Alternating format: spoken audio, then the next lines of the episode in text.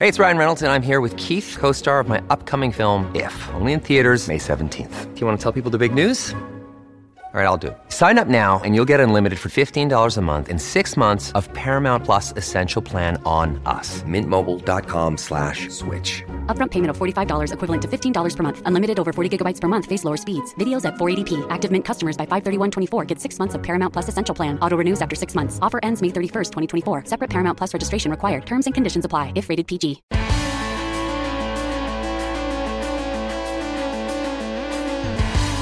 Pod Next. Pod Next.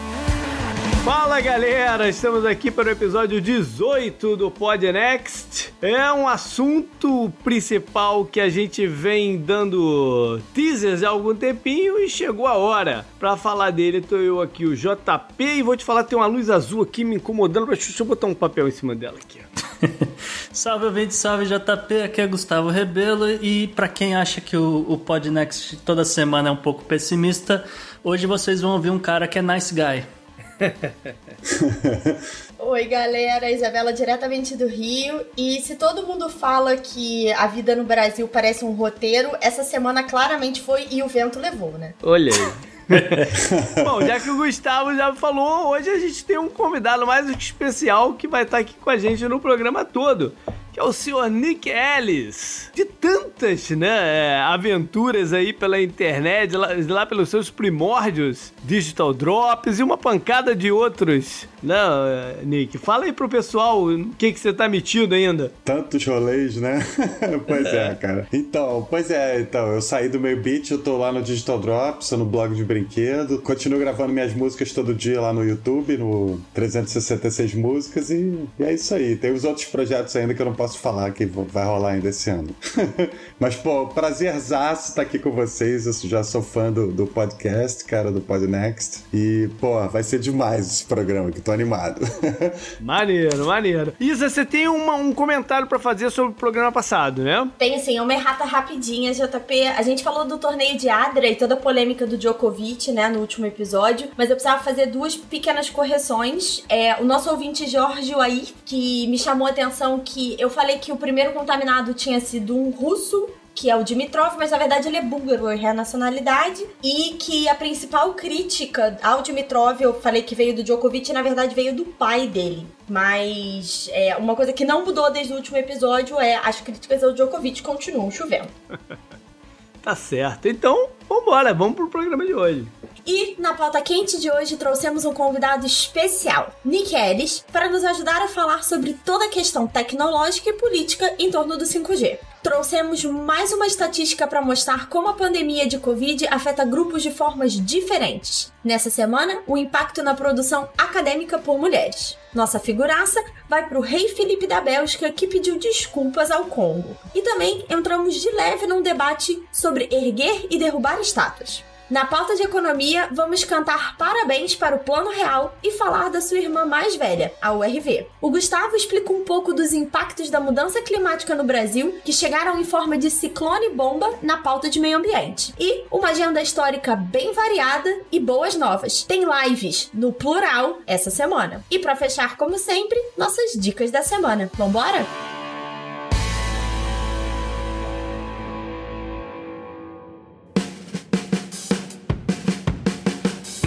Essa pauta quente é trazida para você por VAPT. Lembro que o VAPT foi desenvolvido pela Lemon 360 e se escreve V-A-H-P-T e é um aplicativo de atendimento rápido, diferente de outros apps por aí. No VAPT, você pode comprar não só comida, como produtos e serviços, com opção de retirada no local ou delivery. Se você tiver um negócio, cadastre-se no parceiro.vapt.com.br. O VAPT não cobra taxa para pagamentos diretos com o parceiro, apenas uma pequena mensalidade. E o melhor de tudo, durante a quarentena, essa taxa é isenta. Estabelecimentos não vão pagar nada. Para você usar, baixe hoje mesmo o aplicativo na Apple Store ou Google Play.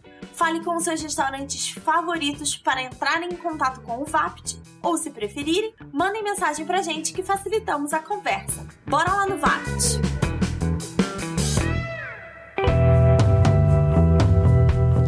assunto quente da semana.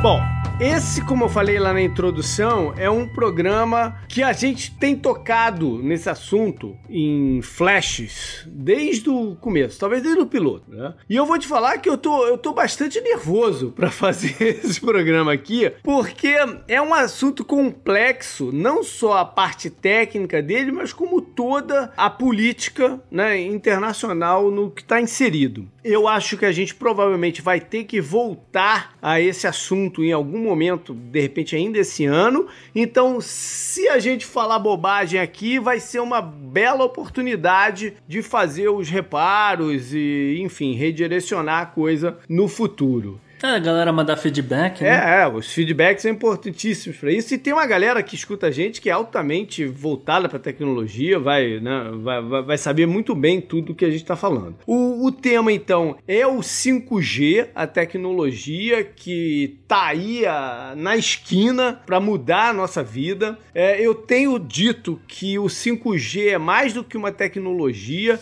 ele tá no cerne de todo o embrólio geopolítico que a gente tá vendo nos últimos, sei lá, um ano e meio para dois, toda a guerra comercial Estados Unidos e China e tudo que tem em volta tem sempre o item do 5G pulando na nossa cara. Às vezes a gente vê, às vezes não, mas ele tá pulando na nossa cara. Então a gente vai tentar separar um pouco da parte técnica da parte política, mas isso vai acabar sendo impossível no decorrer do, do programa. 5G significa quinta geração, geração 5. É, a primeira foi logo, né, dos celulares, o falar, né, do celular. Depois veio uh, os textos, as mensagens o, o e-mail, aí chega na terceira, é, no 3G com, com acesso à internet, o 4G já foi um pulo né, de streams e acesso né, a, um, uma troca de data mais forte, e vem o 5G então com essa promessa de mudar a nossa vida.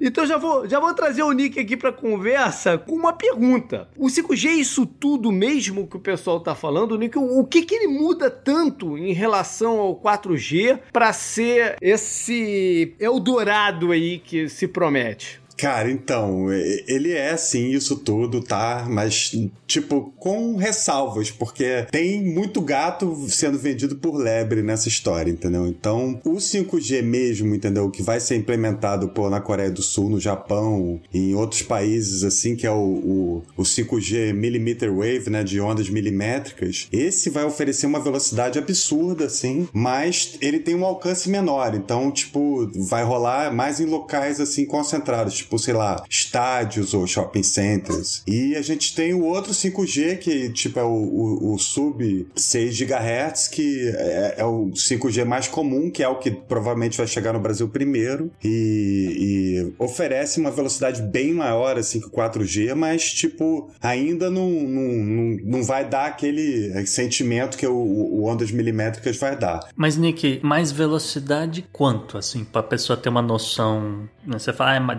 Pois é, a gente tá falando aqui de 100 megabits por segundo, pelo menos, até uns, sei lá, 1 gigabits por segundo, se, se o negócio estiver realmente quente. Mas, teoricamente, pode chegar até uns 10 gigabits por segundo. E, e, além da velocidade, tem a questão da latência, que ele pode ter uma, ele tem uma latência de, tipo de 1 milissegundo, um negócio muito rápido. Então, ele troca de, de rede muito rápido. E, como eu tava falando, tem no sub 6 GHz você tem uma, um, um, um alcance maior e, e, nessas no millimeter wave você tem um alcance muito menor, entendeu? Então é aquela coisa, tipo um, um, um facho de luz assim concentrado e muito forte, ou um facho de luz tipo que não é tão forte, mas ilumina muito mais o ambiente à sua volta, digamos assim. É. Não sei Esse se eu tô lance da muito... latência que é o grande pulo do gato, né? Na, na, Exatamente. Na, na verdade, porque é, ele vai permitir que toda essa conversa que a gente tem escutado nos últimos anos de inteligência artificial, de robôs que vão tomar teu, teu emprego,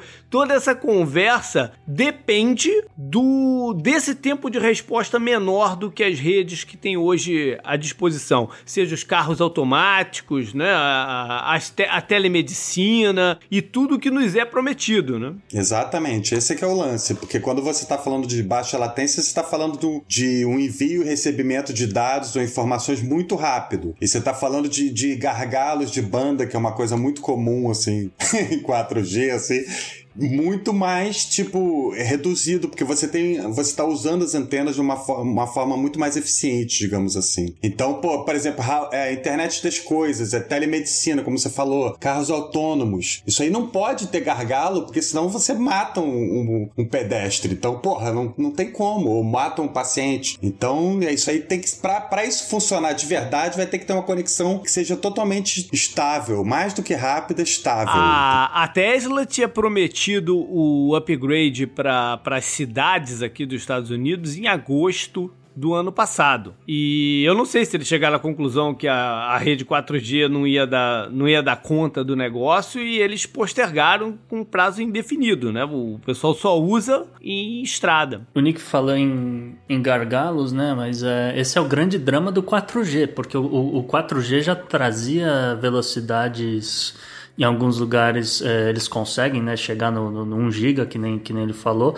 só que barra no, esbarra no gargalo. E aí o, o não chegou a entregar essa velocidade toda, né? Que esse é o, o, problema do 4G. Agora, como se eu entendi direito, o 5G, por ser um outro tipo de onda, já não tem esse gargalo todo. Então, mudou completamente a história, realmente. É, ele tem esse problema do, do alcance. Então, você vai ter que ter, tipo, antenas muito mais complexas, assim, digamos assim, para ele poder trocar de uma para outra e não ficar sem o, a conexão, dependendo do, do da tecnologia que está tá sendo usada. Mas no Brasil, a gente está vivendo vivendo uma realidade totalmente diferente. Então, é, hoje, por exemplo, por acaso a gente está gravando hoje, é, a Claro anunciou que está lançando a, a, o 5G DSS, que é Dynamic Spectrum Rate Sharing, é o compartilhamento dinâmico de espectro, que tipo é, é um 5G meia bomba, assim, digamos, porque ele está funcionando nas antenas 4G, entendeu? Então essas Deve antenas 4G ser o que a gente tem aqui nos Estados Unidos hoje. Que às vezes a gente tem no celular e ele muda lá em cima. Às vezes você repara que ele muda lá em cima para um 5G, mas é, é, meio que um caô, né? Aquilo. Eu ia falar isso. É. Eu ia falar isso. É, é um caô, inclusive teve uma empresa que não patrocina esse programa, mas poderia, que até admitiu a culpa que ele tava fazendo essa, essa, essa brincadeirinha. Fala, olha, agora é 5G, porque você tá nessa antena aqui, mas é o sistema é a infraestrutura do 4G. É, então. esse é, é 5G, ia... mas é 5G DSS. Tem que explicar porque tem, tipo, todo um glossário de 5G, entendeu? Por exemplo, tem o 5GE. O que, que é 5GE? Não é 5G. É uma parada que tem aí nos Estados Unidos que a AT&T fez. É, então é esse daí é, que eu tô falando. É, é, esse, esse aí que eu tô falando. É, é. E aí não é, não é simplesmente não é 5G. É só 4G usando uh, tecnologia MIMO. Que, usando batom. Que é, exatamente, 4G usando batom. Tem umas paradinhas para deixar ele mais rápido, mas não é exatamente 5G. Até minha pergunta que tem a ver com essa, essa questão da tecnologia é essa questão das antenas e dessa mudança tecnológica que envolve essa briga política que o JP até falou no começo do programa, de tecnologia americana, chinesa, isso faz diferença nessa velocidade, nesse tipo de 5G? Como é que é isso? É, pois é, tipo, tem uma briga comercial fortíssima, né, rolando entre Estados Unidos e China, e, e, como o JP falou, tem essa ponta de lança que é o 5G, né, cara? E aí, por trás disso tudo tá a Huawei, né, cara? A Huawei que é, tipo, é uma empresa que é pioneira em 5G, os caras são realmente, eles fazem os, os equipamentos incríveis, entendeu? Não só celulares, mas fazem, tipo, antenas e fazem... E aqui no Brasil, tipo, sei lá, 70% da infraestrutura instalada é da Huawei. Então, então, tipo, tá rolando essa coisa do governo por questões políticas, né, de, de pressão do Trump e tal, da gente possivelmente barrar a Huawei. E aí complica, porque você vai fazer upgrade nessas antenas e vai ter que começar tudo do zero. Então as operadoras estão desesperadas aqui no Brasil. Então vamos já tocar no, no, no assunto de quem são os players dessa brincadeira toda. A Huawei é um capítulo à parte que a gente vai, vai, vai tocar bem nela. Ela lida com várias coisas. Ela lida com aparelhos e ela lida com network, né? Sim. Ela faz a cadeia toda, né? Faz. Mas tem uma, uma série de outras empresas que são mais segmentadas na, na, na parada, né? Por exemplo, na parte de equipamento em si, quem briga direto com eles é a Ericsson, a Nokia e tal. Né? Exato. Aí tem a parte dos aparelhos, que vai vir a Apple, a Samsung, enfim, são vários players diferentes nessa brincadeira. A Qualcomm, né? Exatamente, na parte de processadores, né? Sim. E, e a gente vai, vai tocar aí nessa parte de, de tecnologia, mas só para entender onde está o intrincamento aí? Começa por onde? Começa por satélites? Começa por onde essa brincadeira? É, tipo, primeiro você tem que ter os satélites né, que possam fazer a, a, a transmissão. Você tem, por exemplo, a SpaceX que está poluindo. Aí já dá para gravar outro podcast sobre isso, né? Fazendo o Starlink lá, que são os satélites que estão perturbando a, vida, a vida do, dos astrônomos aí. Profissionais e amadores, né? Mas enfim, é, é, eu acho que a, a, a, questão mesmo que interessa pra gente é, é aqui na Terra. Então, é, essa questão política eu acho sensacional. Os Estados Unidos têm medo que, que a Huawei e a China, especialmente, esteja é, espionando as telecomunicações americanas. Só que, na verdade, tipo, isso é uma desculpinha esfarrapada. O que eles têm medo mesmo é do processador que a Huawei tá fazendo, que é sinistro, entendeu? E esse processador, ele é feito, tipo, ele usa a tecnologia americana. Então, por causa disso, eles não podem fazer mais os. Quer dizer, eles podem fazer os, os processadores, mas eles não podem mais usar os apps e serviços do Google. Então, todas a Huawei e todas as empresas dela, tipo Honor e várias outras, podem lançar os aparelhos, mas não podem lançar com os, as paradas do Google. Então, eles estão lançando os celulares antigos só para poder ter as paradinhas do Google, entendeu? Então, essa semana passada, os Estados Unidos expandiu um pouco essas restrições, né, a Huawei. E agora o bicho pegou mesmo. Agora a Huawei tá, tá, tá, tá enrolada. Porque antes eles não podiam usar certas tecnologias. Você falou aí do Google. O sistema Android, por exemplo, eles não podiam estar tá mais usando. Agora eles estão brecando as empresas de, é, de peças a venderem seus produtos para a Huawei. E entra na grande questão que é dos chips. Dos, do, dos semicondutores. Exatamente. A maior empresa que faz, é, é faz os chips, que tem a tecnologia de ponta, é em Taiwan. Aí você já vai, já vai calculando o pepino. E os Estados Unidos agora brecou elas de vender. A Huawei não vai poder comprar dele. Então eles estão sem fornecedor. Eles estão sem fornecedor pro chip. Né? Eles já, já disseram que vão ter que lançar, tipo, vários smartphones com processadores da MediaTek, porque isso se a MediaTek vender para eles, porque o negócio pois tá, é, o cerco, não é. O cerco, o tá, cerco tá fechando. O cerco tá Exatamente. fechando para todo lado. JP tem um outro agravante também que, assim, é questão de dias, mas os Estados Unidos vai colocar o mesmo tipo de sanção que ele colocou na Venezuela para barrar o financiamento por parte de bancos de qualquer empresa chinesa, etc. Então, você está falando, ah, tem que comprar uma outra empresa para fazer o como, chip, né? eu tenho que comprar o chip. Não, não vai conseguir financiamento, é, vai, pagar, vai, Ou vai ter que pegar o banco do governo da China, vai ter que fazer alguma coisa mais interna. Mas... E a China tem plano de colocar essa indústria, né? É, investir nessa indústria do semicondutor. E só que se eles precisarem fazer isso por eles mesmos, eles vão se atrasar em alguns anos no negócio. Tudo muda com, com uma rapidez incrível, né? Então, a, a, a, solução que está apontando para eles é fazer uma parceria com a Samsung, por incrível que pareça. Porque se a gente for, for colocar aqui no outro espectro, que é o da venda de aparelhos, hoje a Samsung é a que mais vende, aí vem a Huawei e em terceiro a Apple. E nesse mês a Huawei passou a Samsung por causa da pandemia e tal, mas vai voltar. Olha aí, mas, mas e se eles é. ficarem na mão da Samsung para os chips? Né? Que tipo de acordo que eles não vão ter que ter se aí? E interessa a Samsung fazer isso, já que a Samsung pode ser uma alternativa de rede, por exemplo, de equipamentos e de rede, por exemplo, para a Europa, né? Então tem, tem muita coisa aí acontecendo nesses dias, nessas próximas semanas semanas que vão mexer com quem vai comprar de quem os sistemas. E, tipo, tudo isso significa, pô, bilhões de dólares, né, cara, em contratos. Porque se você tirar a Huawei, quem se dá bem só tem outras duas empresas, como você falou, fa fazendo isso, que é a Ericsson, principalmente a Ericsson e a Nokia também. Então, é complicado. Tem a, a, a ZTE também, chinesa, mas, porra, aí você vai tirar da Huawei pra dar pra outra chinesa? Não vai, né? Existe um temor real ou isso é só de, de, que haja acesso à informação, haja algum tipo de espionagem até no, no nível da pessoa física? Ou isso é uma desculpa que os Estados Unidos estão usando para brecar a China por questões políticas e econômicas? Pois é, eu, eu sinceramente, assim, minha opinião pessoal, tem gente que vai te falar uma resposta diferente, mas para mim é muito mais uma desculpa, entendeu? Para não concorrer com, com essa empresa, entendeu? E para também ferrar com a China do que entendeu? Uma, uma espionagem industrial em, em, em, larga escala. Por exemplo, A Huawei fornece a estrutura toda de 5G da Inglaterra, do Reino Unido. Então. Ao menos fornecia, né? O negócio tá complicado lá também. Isso aí já é outro. A gente tem que fazer outro capítulo aí pra isso. É, não, a gente, vai, a gente até vai fazer. Mas o, eu acho que o, é, essa questão da informação é relevante, é, o medo é real. E você tem, por exemplo, já declarações da Rússia, por exemplo, dizendo que vai é, comprar o sistema da Huawei. E um, uma das declarações que eles deram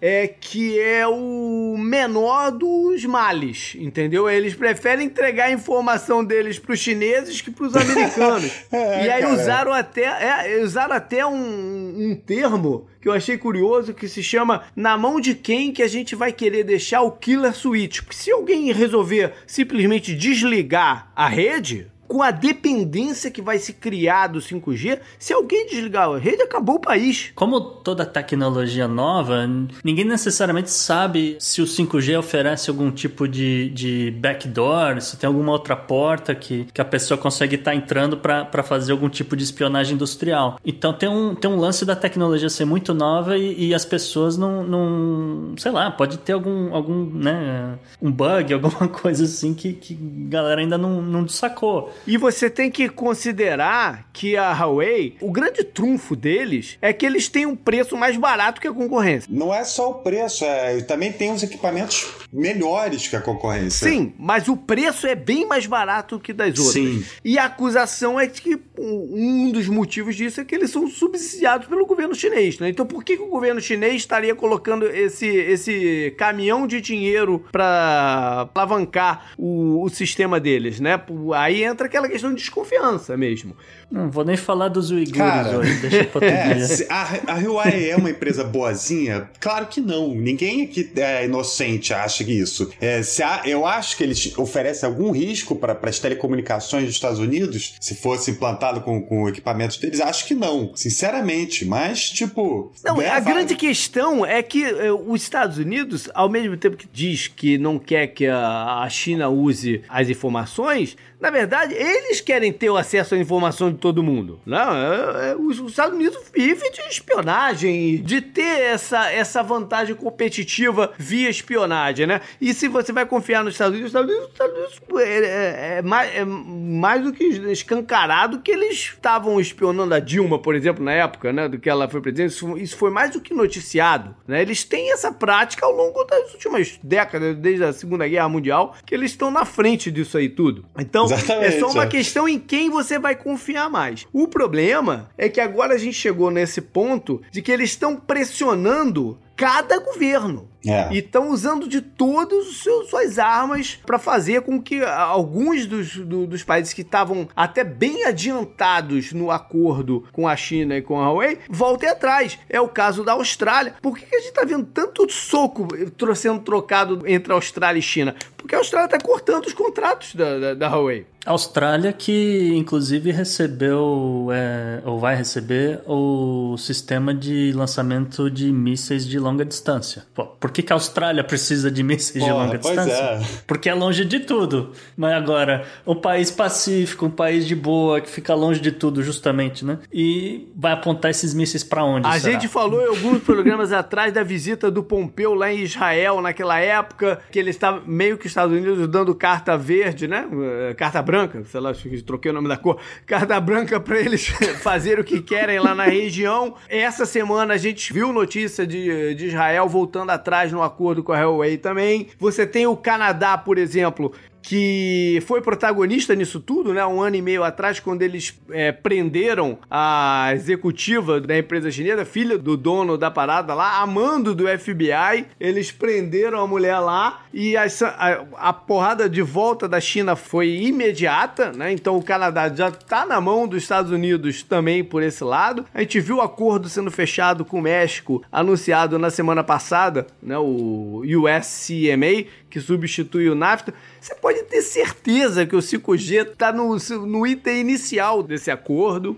Você tem a Índia. A gente tá vendo a porrada ali que tá acontecendo na fronteira entre os dois. Não é por acaso. Não é por acaso. A, a briga tá rolando na África também, para onde é que vai ser, e aí a gente cai na Europa, que é uma situação muito curiosa, porque eles decidiram que a decisão vai ser de país por país, não vai ser uma decisão unificada da comunidade europeia. Pois é, bizarro, né? E, e porque eles realmente têm interesses distintos aí na parada. Você tem países que, estão, que são, no momento, ultra dependentes da rede da Huawei. Você falou da, da, do Reino Unido. O Reino Unido, o 4G do Reino Unido é todo deles. É, exatamente. Não tem como. Você pode tirar, cancelar os contratos futuros. Agora vai tirar as antenas que estão lá? Não vai, né? Mas aí tu vai fazer o quê? Tu vai dizer pros caras que vai cancelar o contrato futuro? Por que, por que eles não desligam o da agora também?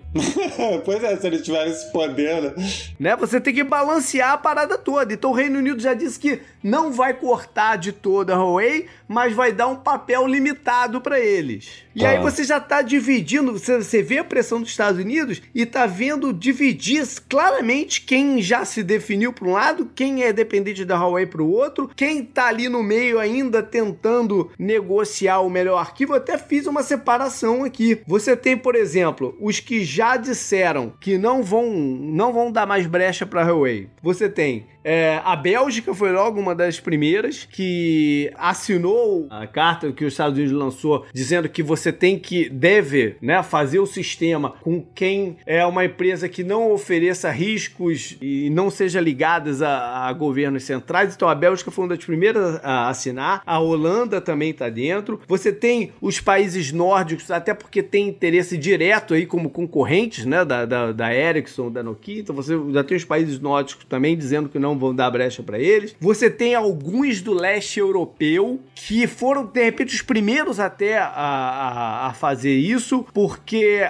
esses países ainda têm um trauma muito grande do domínio da Rússia em cima deles, né? Então eles se aproximaram e dependem muito dos Estados Unidos. Em contrapartida, você tem a França meio que dizendo que vai deixar. Eu acho que ela tá numa situação parecida com, com o do Reino Unido, né? De, de dependência. Porque ela tá dizendo que vai deixar a Huawei ficar, mas tá colocando garantias de que se perceber alguma coisa comprometedora de, de, de, uso da informação, pode quebrar os contratos. Você tem a Alemanha que já fincou o pé dizendo que vai fazer com a Huawei, vai deixar a Huawei participar do processo, pelo menos, né? Aí você vê, aí você nota o, o constante troca de, de, de, socos entre Estados Unidos e Alemanha recente, né?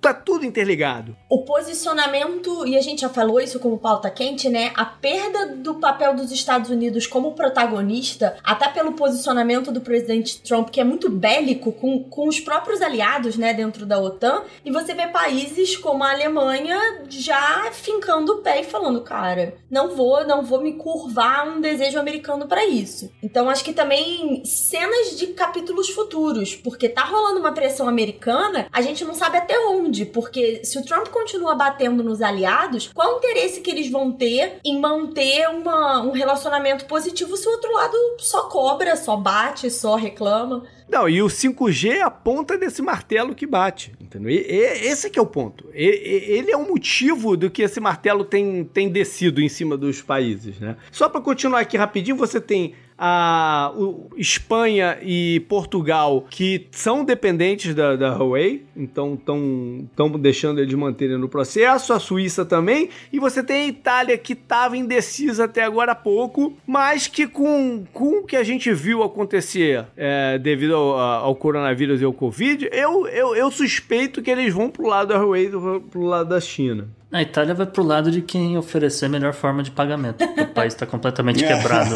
Isso é uma outra questão, né? Tem vários países da África e da, da Ásia acusando a China de fazer o contrário, de forçar a Huawei por conta dos débitos monetários que você tem com eles. Né? Eles estão colocando dinheiro e financiando infraestrutura em tantos lugares e, e acho que foi o presidente, o primeiro-ministro da Malásia que fez essa, essa colocação, que essa é a nova forma de colonialismo, que é o vinculado aos débitos do financeiros que você tem com a China, né? Então, a situação é muito negra. E terra também, a China comprou muita terra na África para estar tá desenvolvendo algumas, algumas fábricas que eles já não, não precisam ter na, na China em si, então é compensa mover essa fábrica, sei lá, vão montar alguma coisa, então eles, eles- colocam a a fábrica na Nigéria, depois manda pra China, termina de montar alguma coisa e aí volta pros Estados Unidos. E você tem a situação do Brasil, né? Que tem leilão marcado, se eu não me engano, tá marcado pro ano que vem, né? Não é pra esse ano.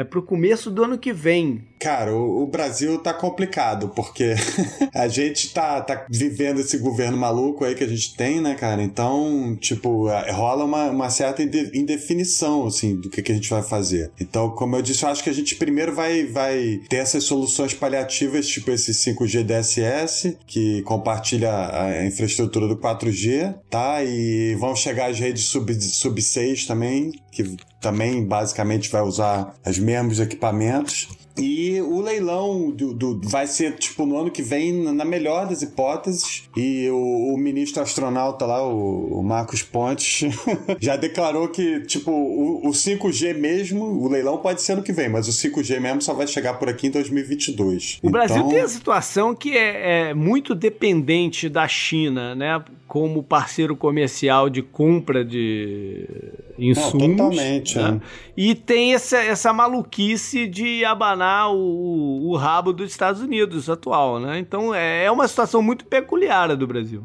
Eu acho que eu não tinha nem o que pensar aqui, né, cara? É Huawei na cabeça, porque, pô, 70% da infraestrutura já é da Huawei. A gente vai se meter agora com, com pagar as paradas em euro, cara? É complicado, né?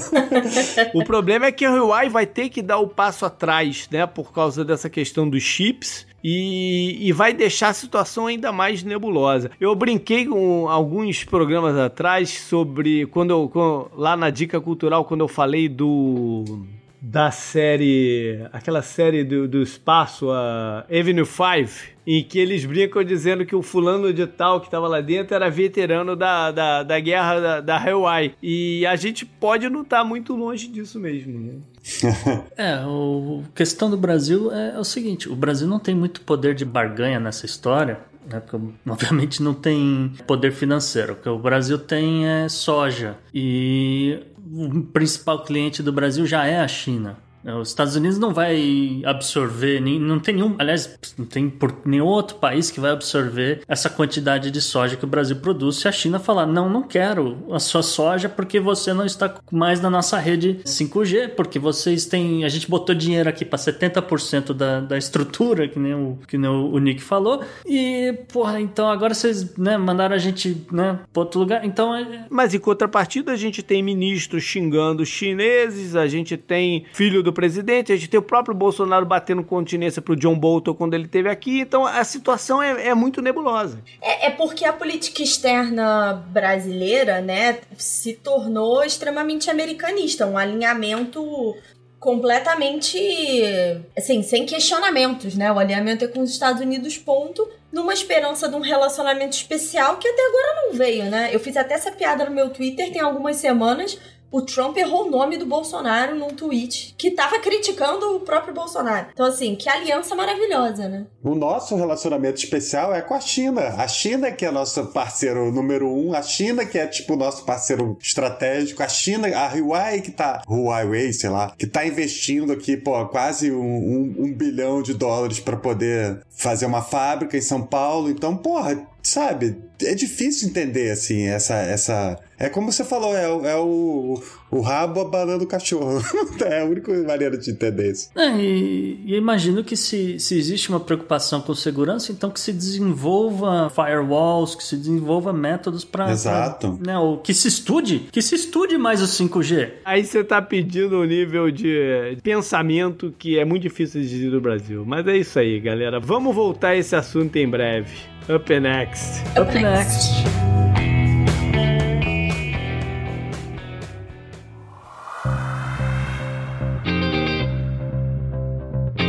Estatística. Números A complexos. estatística é uma ferramenta. Isabela Fontanella, correspondente internacional do Brasil. O que você traz pra gente essa semana na estatística? A gente fala que vai tentar melhorar a nossa estatística, a gente continua com notícias ruins, né? Mas essa semana eu queria começar falando, o, o Gustavo e o JP podem comentar em primeira mão que tá de lockdown com criança em casa, sabe que é um baita desafio equilibrar as tarefas e tudo que tem para fazer. E o que a estatística de hoje indica é que a maior parte dessas tarefas domésticas acabou recaindo sobre as mulheres, e isso tá tendo um impacto direto na produção acadêmica das pesquisadoras em todo o mundo. Então a gente vai deixar dois gráficos para vocês depois lá nas redes sociais. O primeiro é um dado coletado pela pesquisadora Megan Fredrickson, que coletou dados de pré-publicações, bases que recebem rascunhos e bases de dados, e o número de submissões por mulheres nesse, nessa pesquisa não caiu, mas ficou estável, enquanto a produção masculina acabou crescendo 7%. Então a questão da desigualdade, que já é muito forte, só aumentou. Mas a principal estatística hoje vem da The World University Rankings e mostra que é, nos meses, de, a partir de março né, de 2020, a publicação de papers por mulheres vem caindo com consideravelmente se comparados com o mesmo período dos últimos cinco anos. E para vocês terem noção do quanto isso está sendo grave, é, a gente viu a queda da produção no geral, mas considerando que uma, existe uma enorme produção na área de ciência e medicina, e, e que é uma área em que há mais mulheres, maior participação feminina, essa queda que chegou a, a ser uma diferença de 10% no mês de maio, comparado com os, com os anos anteriores, né? Só reforça um pico que não conseguiu compensar. Então, mesmo o crescimento das publicações na área de medicina não conseguiu compensar a queda em outras áreas. E aí, o que eu queria chamar atenção é, além das questões de desigualdade de gênero, dois pontos principais são chamados aí nesses estudos. Um, a desigualdade da divisão de tarefas domésticas, que está causando esse impacto, principalmente na força de trabalho feminina. E quais são as consequências futuras dessa queda de produção acadêmica na carreira das pesquisadoras e professoras universitárias? Porque as promoções e os aumentos né, de salário dependem desse tipo de publicação. A gente só vai ter certeza desses dados, do, do consolidado desses dados, daqui a um tempo, porque as publicações levam aí alguma coisa de anos até realmente saírem nos grandes journals, né? Mas para ficar de olho, mais um impacto aí é, de desigualdade que a gente vem trazendo tanto aí no, nos rankings e estatísticas da semana. É, e isso pode ser que isso mude com o tempo também em termos de adaptação, né? As mulheres são mais inteligentes e, e mais adaptáveis que os homens, então, então elas podem até é, se aproveitar da situação de forma que a gente nem imagina hoje. Eu acho que tem muito a ver com o que você falou das crianças. As crianças tem uma certa dependência maior à mãe, sei lá por quê, mas tem. Eu, por exemplo, fiquei responsável aqui por, pelo homeschooling do Arthur e tal, e é, é um estresse danado. E fizemos nossas divisões aqui, porque a gente também, a Fazenda também trabalha, então a gente conseguiu fazer um remanejamento, é, e eu acho que esse, isso que cresceu a produção masculina em 7% é que o povo parou de ver futebol e resolveu trabalhar, né? não pode ir pro bar BBC deixa. tá, tá trabalhando. Não, mas eu, eu ia complementar. É, a gente falou em um determinado momento, eu não me lembro agora qual programa, mas a gente fala da importância de, da reabertura, de você ter escolas funcionando. E agora a gente tem uma reabertura assim, ensaiando, quer dizer, já tá meio, meio do caminho nos Estados Unidos, não sabe se vai voltar atrás, se vai continuar seguindo em frente. A princípio, os governantes dizem que vão seguir em frente. É, Nova York, por exemplo, disse que não sabe ainda sobre escola, né? O que, que vai fazer. Exato, mas, mas sempre fica aquela de, putz, e se cancelarem o ano letivo, como é que eu vou fazer meu trabalho, né? Então eu imagino quem tem que fazer pesquisa aplicada, quem tem que estar tá num laboratório ali, olhando meio de cultura, né? Olhando essas coisas todas, e, e ao mesmo tempo tem que ficar em casa e, e, e, sei lá, tem que fazer comida, porque, né, geralmente as crianças comem na escola, né? Tem que fazer. Uhum. Enfim. É um pepino. É um pepino. Complicado. Tem um vídeo maravilhoso rodando o Twitter essa semana que é uma mãe dando uma entrevista, se eu não me engano, na BBC, e a filha, tipo assim, mamãe, mamãe, mamãe, onde é que eu coloco o porta-retrato? Mamãe, mamãe, mamãe, qual é o nome da pessoa com quem você tá falando? E ela tava, tipo, ao vivo na TV, sabe? então, assim, acho que é muito demonstrativo. E aí, o JP falou, né, da divisão de tarefas e tal, é muito desigual normalmente, né? Claro que tem a coisa das escolas, que tem aí um, um peso muito grande, mas não só isso. Uhum. Historicamente, as mulheres trabalham mais aí isso já foi motivo de estudo, né? As mulheres acabam tendo uma carga de trabalho maior quando você considera as tarefas domésticas como um todo. Exatamente. Então, Pra ficar aí de olho. Aí. Nick tem criança pequena em casa, não? Cara, infelizmente não. Meus filhos estão, tipo, um pré-adolescente e outro adolescente, e eles estão no Rio, então eu tô, tipo, sei lá, cem, cento e poucos dias sem ver eles, tá difícil. A gente só se vê, fala pelo, pelo call, assim. Eu até tô lendo histórias de noites, assim, pra eles, mas é muito difícil, né, cara? Então, mas, pô, essa parte do. Isso aí, eu me sinto mal, assim, porque a minha ex tá, tipo, geralmente eu, é de duas em duas semanas, né? Eles ficavam comigo um tempo, assim, ela podia descansar, e agora ela não tá podendo. Eu fico preocupado também com isso. Mas não dá pra abrir nada agora, né, cara? Abrir agora é uma loucura. É, não. Força aí, Nick. Valeu, brother. Up next. Up next. Open next.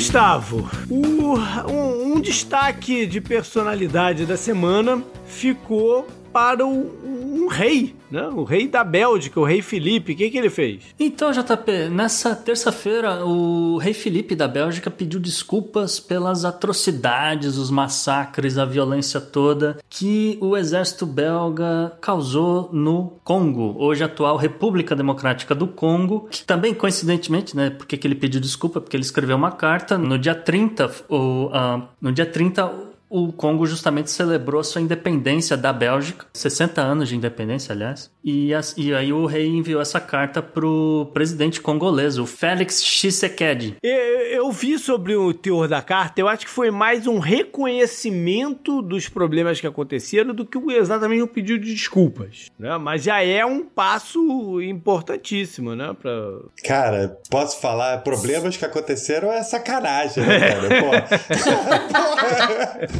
o genocídio, né? O holocausto que aconteceu, mas melhor.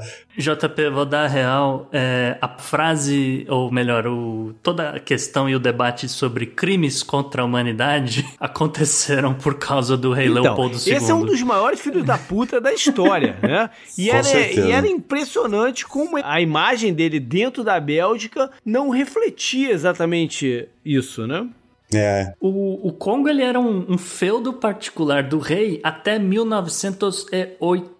E aí, depois de 1908, ah, então agora vai, né? Acabou o feudo, né? Não, não tem mais monarquia na Não. Vai passar a ser a administração do governo belga. E aí, vamos, e aí, como a gente falou, só em 1960 é que realmente a, a Bélgica fala: não, tudo bem, eu vamos reconhecer aqui o Congo como país. Aí entrega o, o país para um líder deles, o, o Patrice Lumumba. Aí o que aconteceu? A CIA api- eh, mandou o exército belga, armou uns rebeldes do Congo, os caras foram lá e mataram esse cara. É, a história é muito barra pesada, né? Se calcula que eu acho que cerca de 10 milhões de habitantes da região morreram durante o, o- o período inteiro e, e tem vários relatos de extrema crueldade nas coisas, né? Então não foi só, não, não é só o número de mortes, é a forma também como as coisas aconteceram. É, cara, tem a questão do, do Stanley, né? Essa, aquela história do Livingstone, sabe? Do Stanley, do Livingstone, daquela história. E- e- esse Stanley, ele ficou lá na, na África e, e ele foi responsável, junto com os belgas, por fazer todas as, as ferrovias, entendeu? Que ligavam a África e que foram fundamentais, entendeu? Na, na questão da, da escravidão.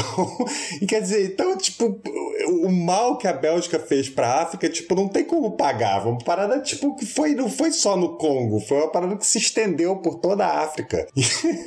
Ah, e, e tem fazendeiro, né? Porque o, o Congo tem, tem cacau. O Congo tá no mesmo, mais ou menos no mesmo paralelo da Bahia. Então eles têm cacau. Tem fazendeiro hoje na, no Congo que tem contrato vitalício com os belgas pra, não consegue vender chocolate pra mais ninguém. Então quem acaba meio que regulando o preço do cacau são os belgas. Então você fica nessa de, pô, qual é? Entendi. Mas aí é, teve a onda, né, que começou aqui nos Estados Unidos de se derrubar imagens e, e- que celebravam pessoas, né, que, hum, polêmicas. E isso chegou lá na Bélgica com várias.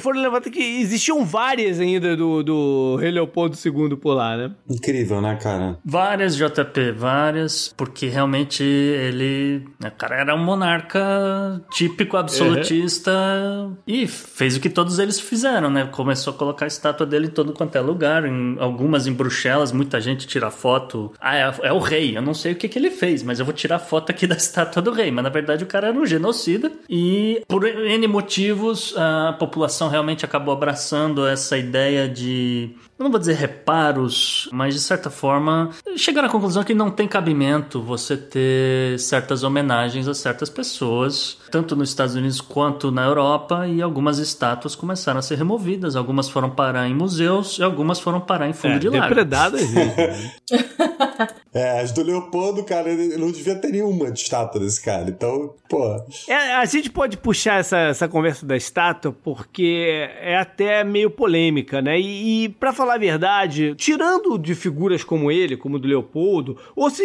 houvesse uma estátua do Hitler, por exemplo, tem, tinha mais que vandalizar e, e quebrar, né? mas é, existe toda uma polêmica e não tem uma resposta certa e errada sobre né, é, tirar tudo, quem é que deixa e quem é que, que sai, né? É uma questão muito polêmica, né, Gustavo? Tem coisas de extremo mau gosto, na minha opinião, JP, como é, memoriais é, do que a gente chama de. É, vamos dizer grupos né, de pessoas que se juntaram para homenagear os pais de, deles. Então você tem, por exemplo, as filhas de soldados confederados aqui nos Estados Unidos.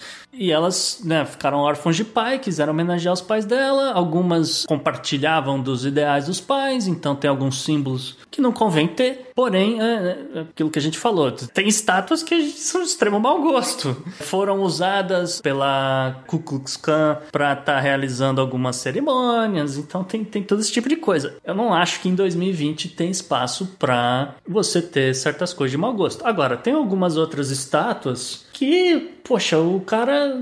Você tem que colocar na perspectiva histórica, né? É, tem, é, sabe, o cara, porra, ele tinha escravos, mas assim, vamos falar, por exemplo, de Thomas Jefferson cara foi presidente, ele, ele escreveu a, a declaração. Quer dizer, é complicado, o cara contribuiu né? muito é. para o país deixar, né, ficar ser mais democrático e permitir eventualmente o abolicionismo, sabe? Para quem gosta desse tema do Thomas Jefferson, essa semana saiu um programa no Hidden Brain, que é um podcast da NPR, discutindo exatamente a vida do Thomas Jefferson. E aí no final o entrevistador pergunta se seria o caso de derrubar a estátua dele por ele ter sido um escravo advocata e tal. E aí ela levanta exatamente esse ponto que o Gustavo falou. Ele é uma figura, ele é um founding father, né? Então, tentar cancelar a história também tem seus problemas aí. Todo mundo que fundou as, as universidades do que a gente chama hoje de Ivy League eram ou ligados a escravos, ou eles tomaram terras indígenas, ou eles fizeram, entendeu? Algum, alguma confusão ali, eles, eles aprontaram e, e usaram de poder e de influência para estar tá construindo os campos, sabe? Todas. É, o, o negócio é o seguinte: na história não existe bonzinho. Existe Exato. filho da puta e muito filho da puta, né? Você tem, tem graus de filho da putice aí que você pode separar. O que eu acho dessa conversa toda é que essas estátuas, as, as, as, que envolvem a guerra civil, então, são absurdas, porque é, elas foram construídas muito depois. E existe. Eu li uma reportagem uma vez, muito. É que já tem tempo que eu li isso, mas muito interessante sobre é, fazendo um timeline da construção delas, ao mesmo tempo em que é, era, é, a, os debates de direitos civis do negro subiam. Quando subiu o debate, eles construíam as, a, as estátuas que serviam como, né, como contraposto. Mas é, é, o que eu acho é que a gente, hoje em dia, essas estátuas não cabem. E. Primeiro ponto, estátua o que é um argumento que muita gente usa. Estátua não, não serve para contar história, não serve para ensinar história para ninguém. Você, o sujeito não vai é passar. reflexão, pois é, é. O sujeito vai passar 500 vezes na frente da estátua e não vai aprender nada sobre a história do negócio. Estátua, o objetivo da estátua é glorificar a pessoa que tá ali. Exatamente. Eu sou muito mais adepto a. Você quer fazer um memorial para uma ideia? Beleza, vai, faz o um memorial para ideia, né? Vamos, vamos deixar as pessoas para o museu e para os livros de história. Não, por aí. Mas enfim. É, agora, é que em- esbarra em certas questões, como por exemplo, vamos retirar o nome de fulano de tal daqui da, da biblioteca, não sei das quantas. Eu, eu vou falar pra vocês. A Pensilvânia tem esse nome por causa do William Penn. William Penn era um cara que ficou rico porque ele começou, ele foi um dos primeiros a colonizar o- os Estados Unidos, ele começou a trazer escravos, era o que ele fazia. Vamos mudar o nome do estado? Então, não sei, talvez, não sei. É. É, a gente falou das Ivy Leagues, né? Todas. Harvard, Yale, Cornell, Columbia, Brown, todos esses caras. A cidade de Columbus derrubou a estátua do, do Cristóvão Colombo, né? Vai fazer o quê? Vai mudar o nome da cidade também? Pois é, o, o Stanford, né, na Califórnia, tudo mais. A família Stanford, vai ver o que, que eles faziam. Vai ver como é que eles conseguiram ganhar dinheiro, se expandir pro oeste, matando índio, sabe? Então é complicado isso. História escrita com sangue, né? É, mas também não se deve glorificar essas pessoas, né? Que a estátua tem essa função de glorificar. Então é, é o que eu falei, é uma conversa que não tem exatamente um certo e errado. Enfim, e, e- e assim, você, imagina você se formou nessa universidade há 20, 30 anos atrás e você tem um diploma na parede que você sente certo orgulho. Aí vão lá e vão falar: não, a gente vai mudar o nome da universidade. E aí? Entende? É, é isso? É pra isso mesmo que a gente tá fazendo? Por- E só pra atualizar um pouco essa história, hoje em dia tem um, tá tendo uma discussão se devem devolver o, o Monte Rushmore pros índios, porque é, um- é uma área, foi construída num- em cima de uma área que pertencia aos nativos. Então tá tendo essa discussão. Então o que, que faz? Vão, os índios vão lá, vão, eles vão detonar o, o Monte Rushmore? É isso que vai acontecer? Do jeito que tá, nem a estátua do Zico vai sobrar em algum lugar aí, cara. Up next. Up next.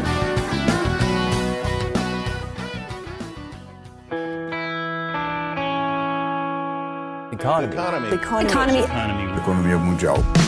Isabela, eu sei que você vai fazer agora também um apanhado histórico aí na parte de economia. Pois é, eu quis fazer uma, uma homenagem, assim, uma pauta nostálgica. Pra quem tem de uns 35 anos pra cima, Ih. a galera vai ter aí lembranças. Fiz o podcast pra vocês, meninos. Desculpa entregar a idade. Obrigado. Fiz essa pauta pra vocês aí, porque eu não tenho lembranças, pra mim é aula de história, gente.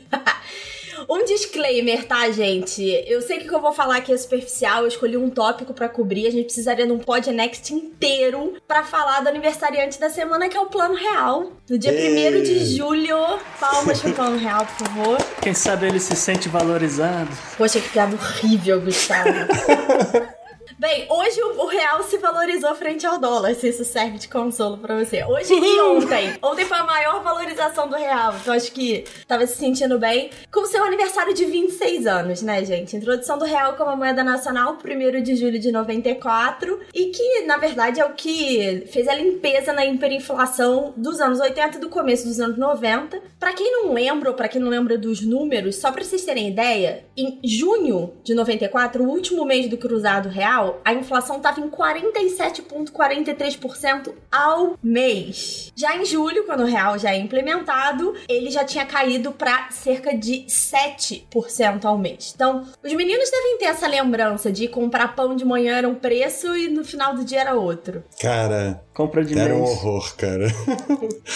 Era, uma- era um mundo surreal, assim. A gente ainda tem até hoje um pouco no Brasil o trauma da inflação, né? A a inflação ainda é um assunto meio tabu e aí a, e a- a Isa até às vezes trouxe aqui pra gente dizendo por que que às vezes ela até é positiva pra economia, mas o nosso trauma com ela é tão grande que quando você fala em inflação vem aque- a ideia daquele caos, né? É, eu, eu sei dizer que a gente só deixou de fazer, assim, minha família que eu lembro, a gente só deixou de fazer compra de mês quando se mudou para os Estados Unidos, porque não fazia sentido fazer compra de mês aqui. Eu falei que é pra, pra galera acima de 35, né? Eu tenho 30, eu tenho lembranças muito por alto, assim. E essa coisa da memória da inflação que o JP falou é até uma coisa, uma marcação geracional, né? Porque eu tenho 30. Pra gente, a gente já não lembra mais dessa hiperinflação. A gente não. Quem lembra das notícias não lembra o que era conviver com isso. Então, traz uma perspectiva diferente pra economia conforme as gerações vão passando. né? Então, Isa, qual foi o pulo do gato do plano real? Pois é, o grande pulo do gato, que eu acho que é um. até esquecido às vezes, que é o RV, que é a Unidade Real de Valor, que na verdade foi implementada antes do real efetivamente entrar em circulação, né? Então, uma curiosidade que tá no livro do 300 Dias no Bunker, do Guilherme Fiuza, que conta exatamente sobre a equipe do Plano Real e os governos do Fernando Henrique, é esse Dream Team econômico que foi montado citou que, na verdade, a inspiração para o real e para o RV é da Alemanha após a Primeira Guerra Mundial, porque a inflação do Brasil só perdeu para a Alemanha dos anos 20. Então, eles se inspiraram lá atrás, porque o dinheiro alemão, que era o marco, já não servia mais como referência de pagamento. Então, tinha salário que era pago com quilos de batata como referência. Os preços mudavam a cada duas horas. A gente brincou de manhã e de noite. Era terrível. Tinha negociação de salário mês a mês. Então, os contratos eram muito doidos. E aí dizia-se, o termo era que era uma moeda sem cabeça. E aí o Brasil de 93, como eu falei, não era ainda esse nível. Mas se continuasse com a indexação, ia deixar para trás os 80% ao mês de inflação da época do Sarney muito fácil. E aí, outra coisa que nem todo mundo lembra, né? A, a equipe foi encabeçada pelo FHC, que era o ministro da Fazenda, que ele é sociólogo e não economista. O trabalho dele foi montar a equipe e gerenciar politicamente isso. E essa equipe resolveu replicar a ideia que salvou a economia alemão, alemã, que era de implementar duas moedas paralelas. Então parece loucura, você vai ter duas moedas circulando, que a proposta era, se colocasse outra moeda de cara, como foi feito nos pacotes anteriores e, e congelar preço, a moeda nova ia herdar tudo que o cruzado real tinha de ruim, toda a indexação, que é levar a inflação do passado para o futuro, toda a correção monetária e ia começar tudo de novo. Então a saída era incluir essa nova moeda, que só existia de forma fictícia, o RV nunca circulou, mas ela ia ser uma referência para calcular preço e tabelar reajuste. E daí nasce, por isso que ela é uma unidade de valor e não uma moeda em si. Né? É o Brasil na vanguarda do Bitcoin. o que ela fez então foi, foi diminuir o, o percentual, gradativamente diminuir o percentual de, de indexação, foi isso? Mais ou menos, é. Porque na prática, essa o, a, o valor da URV mudava todos os dias e dizia qual era a equivalência da URV com o cruzado real. Então as pessoas começavam a ter uma noção e esse valor era baseado no dólar. Então não era só uma, uma diminuição da correção. Então tem uma entrevista do FHC que é muito interessante, que ele fala que a vantagem do relacionado ao dólar é que as pessoas sabem o valor do dólar e por isso os preços se estabilizam rapidamente. Isso a gente vê na Argentina muito, né? A Argentina quando entra em crise, a economia argentina dolariza, porque as pessoas ancoram no dólar muito rápido. E aí o outro pulo do gato foi que não deixou um valor fixo para o RV, porque as experiências anteriores de indexação no Brasil e na Argentina no começo dos anos 90 foram muito negativos porque as pessoas sabiam que sem reajustar o RV diariamente, o dinheiro delas perdia valor e elas encontravam outra forma de corrigir. E aí o RV, como o JP falou, acabou estabilizando essa correção ao longo do tempo, diminuindo e impedindo que a, inflação passada fosse replicada, né? E aí para quem é de economia, em termos técnicos, a URV era uma moeda, mas sem poder circulatório, então não tinha papel moeda, né? E a, o grande pulo dessa equipe do, do Fernando Henrique é que existe uma tecnicalidade na lei que não existe correção monetária de uma moeda para outra. Então, conforme os contratos saíam do Cruzeiro Real para o RV, eles perdiam essa, essa correção que era o que estava retroalimentando. E aí, o Real, quando entra, é, ele só ganha, na verdade, poder de moeda quando eles retiram a URV e o cruzado de circulação. Mas aí já tinha resolvido né, a maior parte da, das questões. E eu quis trazer o RV porque eu acho que é a parte mais brilhante do plano como um todo. Essa ideia de ter duas moedas circulantes é, quando você para pra pensar, ela é meio heterodoxa, né? Mas a realidade é que foi uma das partes mais difíceis de implementar. Quem quiser conhecer um pouco mais, leia o livro do Fiuza. Ele conta todo esse processo aí. E a gente celebra o primeiro de julho porque é o dia de circulação da nova moeda. Mas eu achei a URV meio renegada nessas celebrações e resolvi celebrar ela aqui no Podnext hoje ela serviu para amenizar o impacto, porque o, o que acontecia é que as remunerações os salários, elas acompanhavam os aumentos, né? Ela estava sempre um dia atrás, ou sei lá, um X de tempo atrás dos aumentos, então vinha galope. Se você um belo dia chega assim, não, vamos acabar com a inflação, agora você não aumenta o, a remuneração, o salário, você ia ter uma perda de, de poder de compra enorme ali naquele momento, que ela foi fazendo, foi ser gradativo essa, esse negócio, pra você não sentir de uma vez, né? Ou, eu tô falando bobagem? Não, tem isso também. Quando você ouve a, a, equipe econômica falar, eles falam que, na verdade, o grande calcanhar de Aquiles dos planos anteriores foi exatamente o congelamento de preços e de reajustes porque perdia muito rápido a confiança. Então, o fato da URV móvel dá essa sensação de segurança de que seu dinheiro está sendo corrigido, ao mesmo tempo teve um controle, né? Existe uma crítica muito forte porque o reajuste de salário em 94 foi muito controlado exatamente para segurar a inflação. Mas assim, olhando para trás, é, a gente vê que foi um, um, plano brilhante e a gente não teria o Brasil que a gente tem hoje se não fosse plano real, gente. Vamos, vamos deixar isso bem claro. Sim, é um dos momentos mais importantes da história do Brasil, só isso. Mas ficou muito perdido, né? Teve um apagamento aí um pouco da história por uma série de motivos e aos poucos a gente vem celebrando, os últimos anos aí a gente vem celebrando o real, mais um aniversário aí, talvez uma musiquinha da Xuxa, um feliz aniversário da Xuxa para celebrar, não? Deixa pra lá. Up next. Beleza. Up, Up next. next.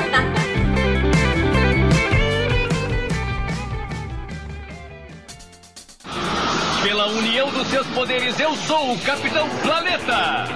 Vai, Planeta! Gustavo, é, era pra gente estar tá começando a falar de furacão aqui, mas ah, o clima tá maluco, né? Então, JP, a gente volta a falar sobre mudanças climáticas hoje na coluna de meio ambiente e vamos começar do princípio, né? Porque faz um, algumas semanas que saiu a, o registro histórico é, de uma cidadezinha lá no meio da Sibéria que registrou 38 graus, uma temperatura assim absurda, cara. Positivo, né? Porque se fosse negativo até vai. Essa temperatura ela meio que faz parte do, do trend histórico do aquecimento do Ártico. Tem notado né, o, que a temperatura é, em várias cidades batendo recorde né, ali na Sibéria e tal. Só que isso tem reflexos, né? E esse é o que é o grande ponto da, dessa história aqui. Em maio, a Sibéria registrou uma temperatura de 10 graus acima da média para o mês o que acabou afetando, né, acabou é, contribuindo para uma onda de calor para o resto da Europa. Isso, né, de acordo com o Instituto Meteorológico de Copenhague. Segundo esse instituto, essas temperaturas de maio foram as maiores registradas nos últimos 140 anos. Isso acaba refletindo no Oceano Atlântico. E daí do Oceano Atlântico a gente faz uma ponte para o Brasil que aí acontece o seguinte: você tem uma, um aumento da temperatura do oceano, o oceano sempre em movimento, isso aí acaba indo para o sul. A água, em geral, a água né, tende a perder calor, vamos dizer, mais lentamente do que o continente. E ao mesmo tempo que você tem um continente no hemisfério sul frio, e aí, aí, JP, aí acontece o seguinte, cara. Quando a temperatura do, do Atlântico mais elevada, né, se movendo em direção à costa brasileira, nesse período de inverno, acaba se encontrando aí com, com o continente na temperatura menor, você tem uma queda brusca de pressão atmosférica. Ou, como alguns meteorologistas chamam, um efeito bomba. Quando você combina isso com uma massa grande de umidade vindo e né, possibilidade já de chuva e de ventos, etc., você tem um ciclone muito mais forte do que você né, normalmente esperaria. Esses ciclones, geralmente, eles, eles sempre ocorreram durante o inverno ou, e durante outras épocas Mas também, Mas é aquela né, questão no, da intensidade. É a mesma coisa que o furacão daqui, que agora você tinha... Raramente você tinha um furacão Exatamente. categoria 5 e agora eles são comuns, né? É a intensidade. É, de repente você tem dois, três no mesmo é. ano. E, né? aí, e aí, Nick, como é que tá o frio aí em São Paulo, então? Cara, tá horrível, cara. É horrível. É... Eu tô... Hoje tá 12 graus aqui. Isso pro carioca, tipo, era do gelo. é, pois é, ainda bem que não chegou aqui, nem fala nisso. É. Né? Carioca com 12 graus tá de cachecol, bota, luva. A gente teve o, o, o tal do ciclone bomba que tá afetando aí. É, é esse o termo, então, Gustavo? É, esse é um termo que, que utilizaram. É, a, o motivo de ser chamado de bomba é esse que eu falei, porque você tem um aumento muito brusco de intensidade. E, vamos dizer, nesse essa primeira, esse registro né, de 2020 deixou pelo menos 700 mil domicílios na área de Curitiba sem energia elétrica, que obviamente acaba puxando outras coisas, né? Internet, água, etc. Particularmente, no nosso caso, o nosso editor é, revelou que a parte do telhado da casa dele, onde fica o quarto da, da filha, saiu nem voando. Me fala isso, nem me fala isso. Vai ser uma edição ao ar livre É, não, mas felizmente ele já tá de volta com a internet, felizmente já estão consertando lá o telhado, então vai ter programa essa semana.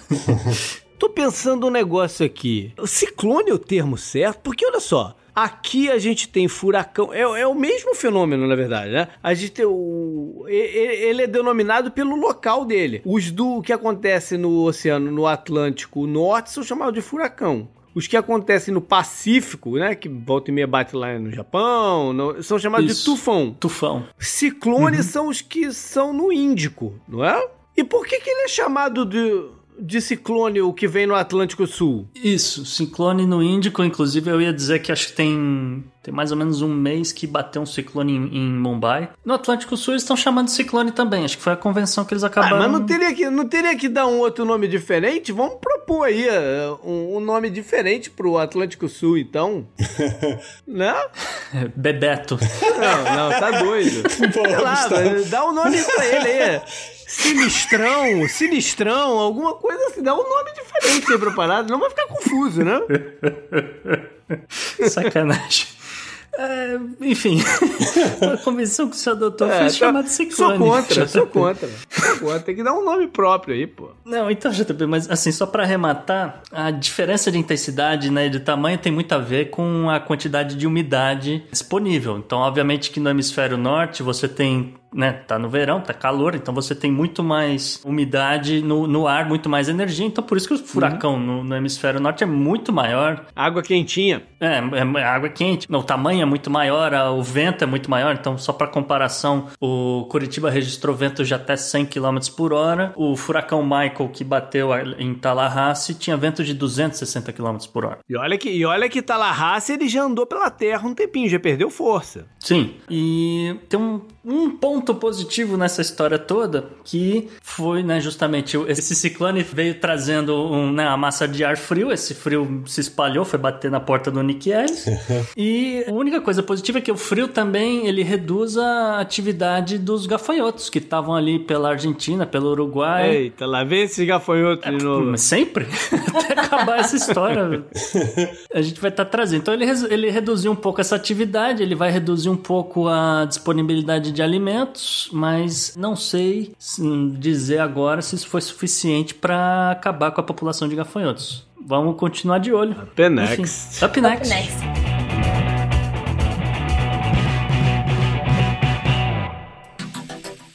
Anote no seu calendário.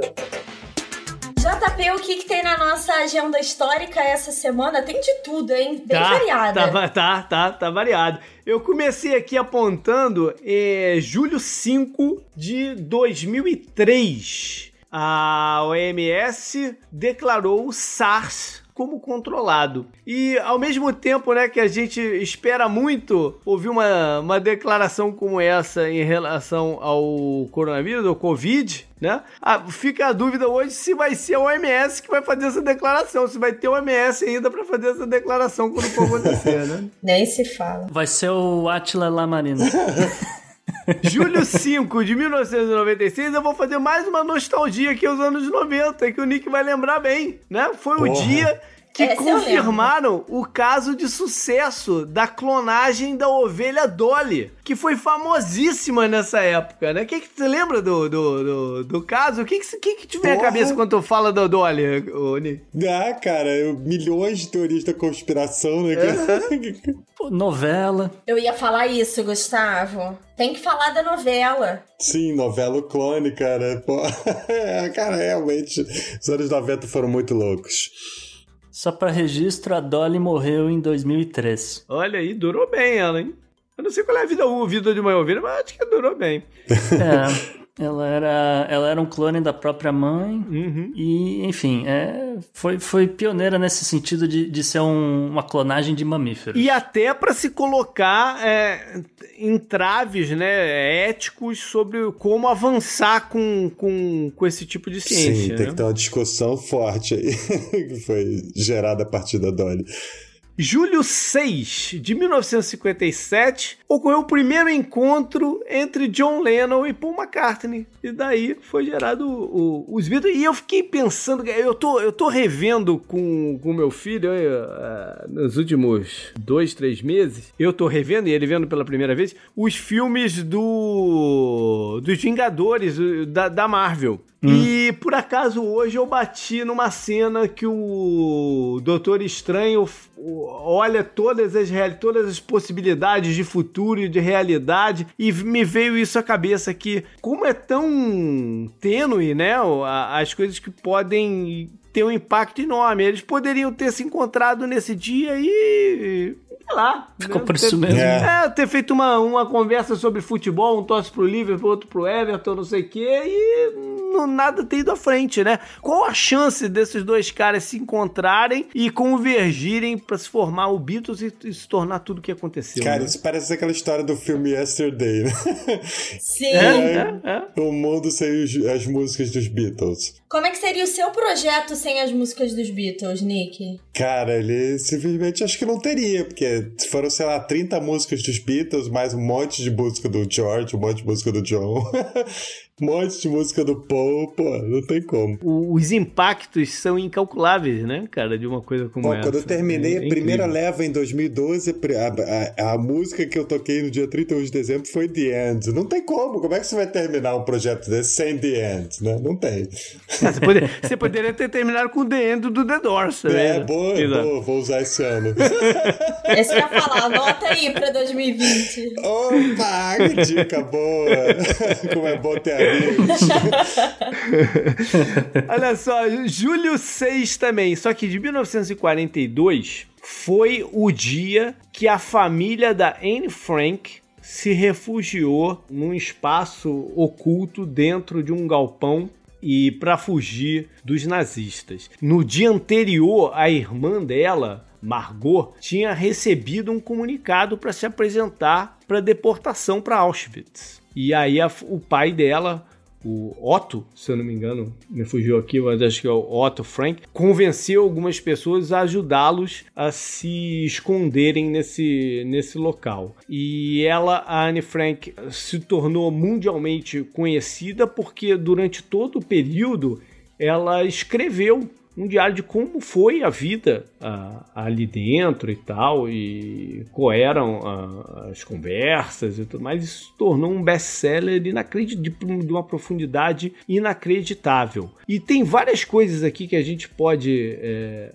mencionar. É que hum, uma delas, para mim, bateu muito forte hoje, foi que eles foram capturados dois anos depois. Eles ficaram dois anos na parada. E foram dedurados, né? Só foram descobertos porque foram dedurados. Os aliados já tinham invadido a Normandia, né? já estavam a caminho lá. Por muito pouco eles não chegam na, na, na Holanda, que foi onde isso aconteceu. A família dela é da Alemanha, né? São judeus que eram da Alemanha, que migraram para a Holanda para fugir da perseguição de nazistas lá no comecinho das coisas e acabou não uh, sofrendo de qualquer jeito. E aí eu fiquei pensando o seguinte, cara, a galera surtou com três meses de quarentena por causa do Covid, com Netflix, com, com todas as facilidades.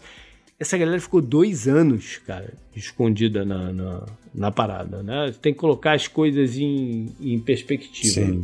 No dia seguinte, julho 7 de 1942, no dia seguinte, o Himmler, não, um dos principais uh, da cúpula nazista, ele conseguiu autorização para levar à frente os experimentos médicos que tinham como fim a esterilização dos judeus, né? ou seja, e em Auschwitz, que é para onde iria a irmã da Anne, né? a, Margot. Acabou que né, é, é, elas duas morreram, não em Auschwitz, mas num outro campo de concentração, mas ela poderia ter passado por esse, esse processo de esterilização, que a gente tem até ouvido recentemente, que os chineses estão planejando fazer isso lá com os Gus, mas isso é assunto para um, um outro programa. O, o, o que vale é, aqui também marcar é que, só para finalizar essa história toda, que o, o esse diário, o, elas duas morreram, né? O pai delas sobreviveu, voltou lá para Amsterdã e uma das pessoas que ajudou eles, né? algumas foram presas juntas na, na, naquele período, mas um, uma das pessoas que ajudou achou esse diário da Anne, Frank, da Anne e entregou pro pai dela. E aí depois veio a, a, a publicação. É, é, muito forte essa história Incrível. toda. Incrível.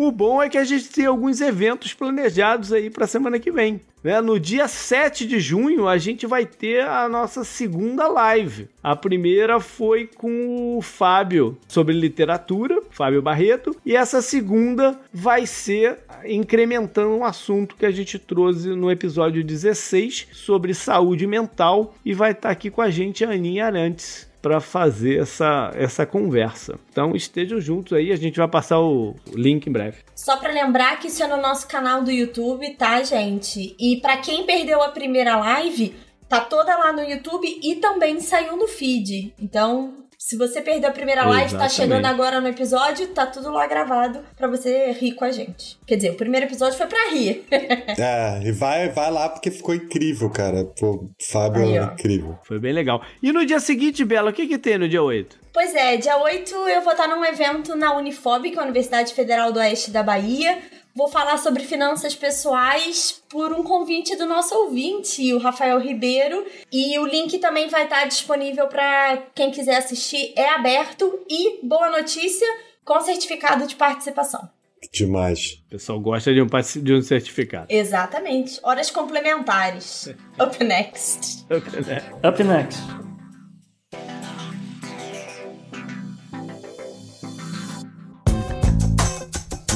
Esse eu recomendo para você.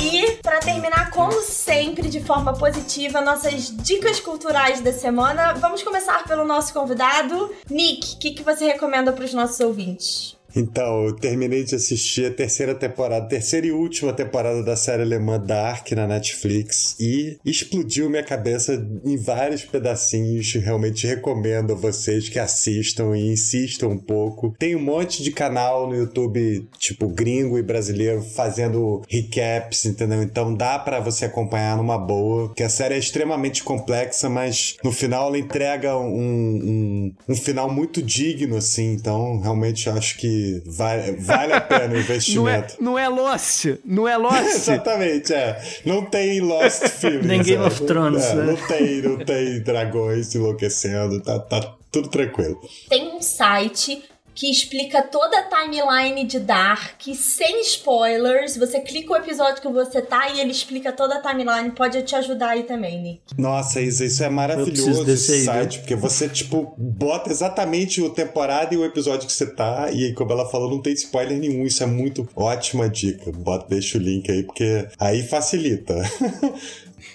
Maneiro. Eu vou com um livro. É, eu, eu, eu, ainda não trouxe aqui nenhuma recomendação de ficção histórica. Então aqui vai uma. Ah, o Tucano falou dos livros do Cornell quando ele esteve aqui Nossa com a gente, né? Senhora. Mas eu vou, é, eu vou com uma, um pouco, um pouco bem, um pouco não, bem diferente da do Cornell. Se chama é, The Sun in the Splendor. É escrito por Sharon Key Penman. É um, é um calhamaço né? E, e, bem detalhado do momento que ficou conhecido na Inglaterra como a Guerra das Rosas, entre os Lancasters e os Yorks. Ah, que demais. É, uma, é, um, é um trecho fabuloso da história da Inglaterra e, e, e foi uma opção da autora de o, tentar mudar a imagem de um dos reis mais controversos né, e mais polemizados, que é o Richard III, é. né, que foi, foi o vilão do, do, dos Tudors, que vieram justamente em sequência do, do, dos Yorks, e ela, ela, ela traz alguns elementos novos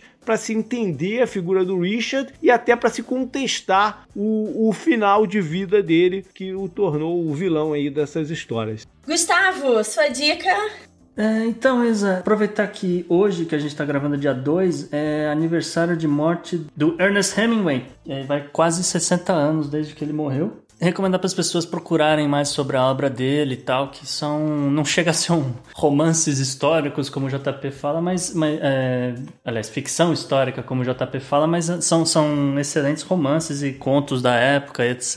E ele escreve muito bem, muito legal. Eu vou destacar particularmente para quem os sinos tocam, que é sobre a Guerra Civil Espanhola. É maravilhoso. E o ouvinte do, do Podnext, ele precisa saber, ou deveria pelo menos saber, se não é spoiler, mas é importante ter um pouquinho de contexto, né? Então é a vantagem de você ouvir isso no, Pod, no Podnext. Uhum. Foi durante a Guerra Civil Espanhola. A Segunda República Espanhola era aliada aos soviéticos. E a Guerra Civil se dá contra o movimento franquista, os fascistas, etc. E aí você tem um americano no meio que se voluntaria para defender os espanhóis. Cara, ainda bem que tu deu essa sugestão. Se você tivesse dado o velho Mário, eu ia ficar. Porque o velho Mário é chato Mário pra é caceta. muito chato, gente. é o livro mais famoso do Hemingway, mas eu também achei bem chato, JP. Vou concordar com você nessa. É. E Isa, qual a sua dica? Eu trago uma coisa mais light. Vocês estão sendo aí só coisa densa, pesada, histórica.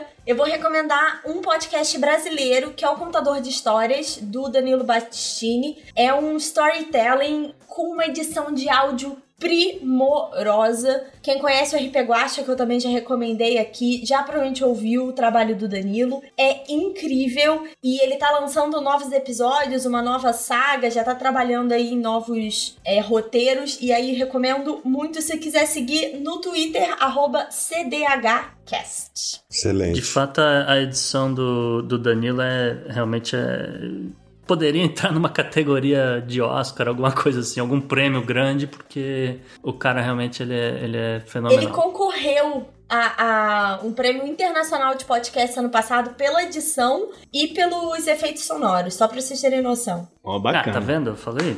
Bacana, bacana. Bom, bacana. então foi isso. Eu quero agradecer demais aqui a participação do Nick com a gente, cara. Foi um grande prazer ter você aqui, cara. Prazer todo meu, JP. Pô, foi demais. Obrigado pelo convite. Pô, muito legal conversar com vocês. E, pô, Keep up the great work, porque tá foda, tá muito bom. Legal, tamo, tamo nessa. Valeu, Nick. Tamo junto. Bom, galera, o contato com a gente, vocês sabem, né? O que precisar, mande por e-mail pro contato arroba opodnex.com ou troca uma ideia com a gente também nas mídias sociais. Pode ser pelo Twitter, pode ser, por exemplo, pro JP Underline Miguel ou para o Gustavo no arroba Gu Underline Rebel e no arroba Bela com dois L's Fontanella. Se quiser conversar direto com o nosso convidado, arroba Nick Ellis, é com dois L's. Mais fácil impossível, né? Eu acho. não tem underline, não tem nada, é mais fácil impossível. Sim. E lembrando, galera, que essa semana vai ter conteúdo exclusivo tanto no Twitter quanto no Instagram, no arroba o Podnext. Acompanha lá, hein? Maravilha, até mais. Tchau, galera. Até semana que vem. Valeu, gente. Abraço. Abraço.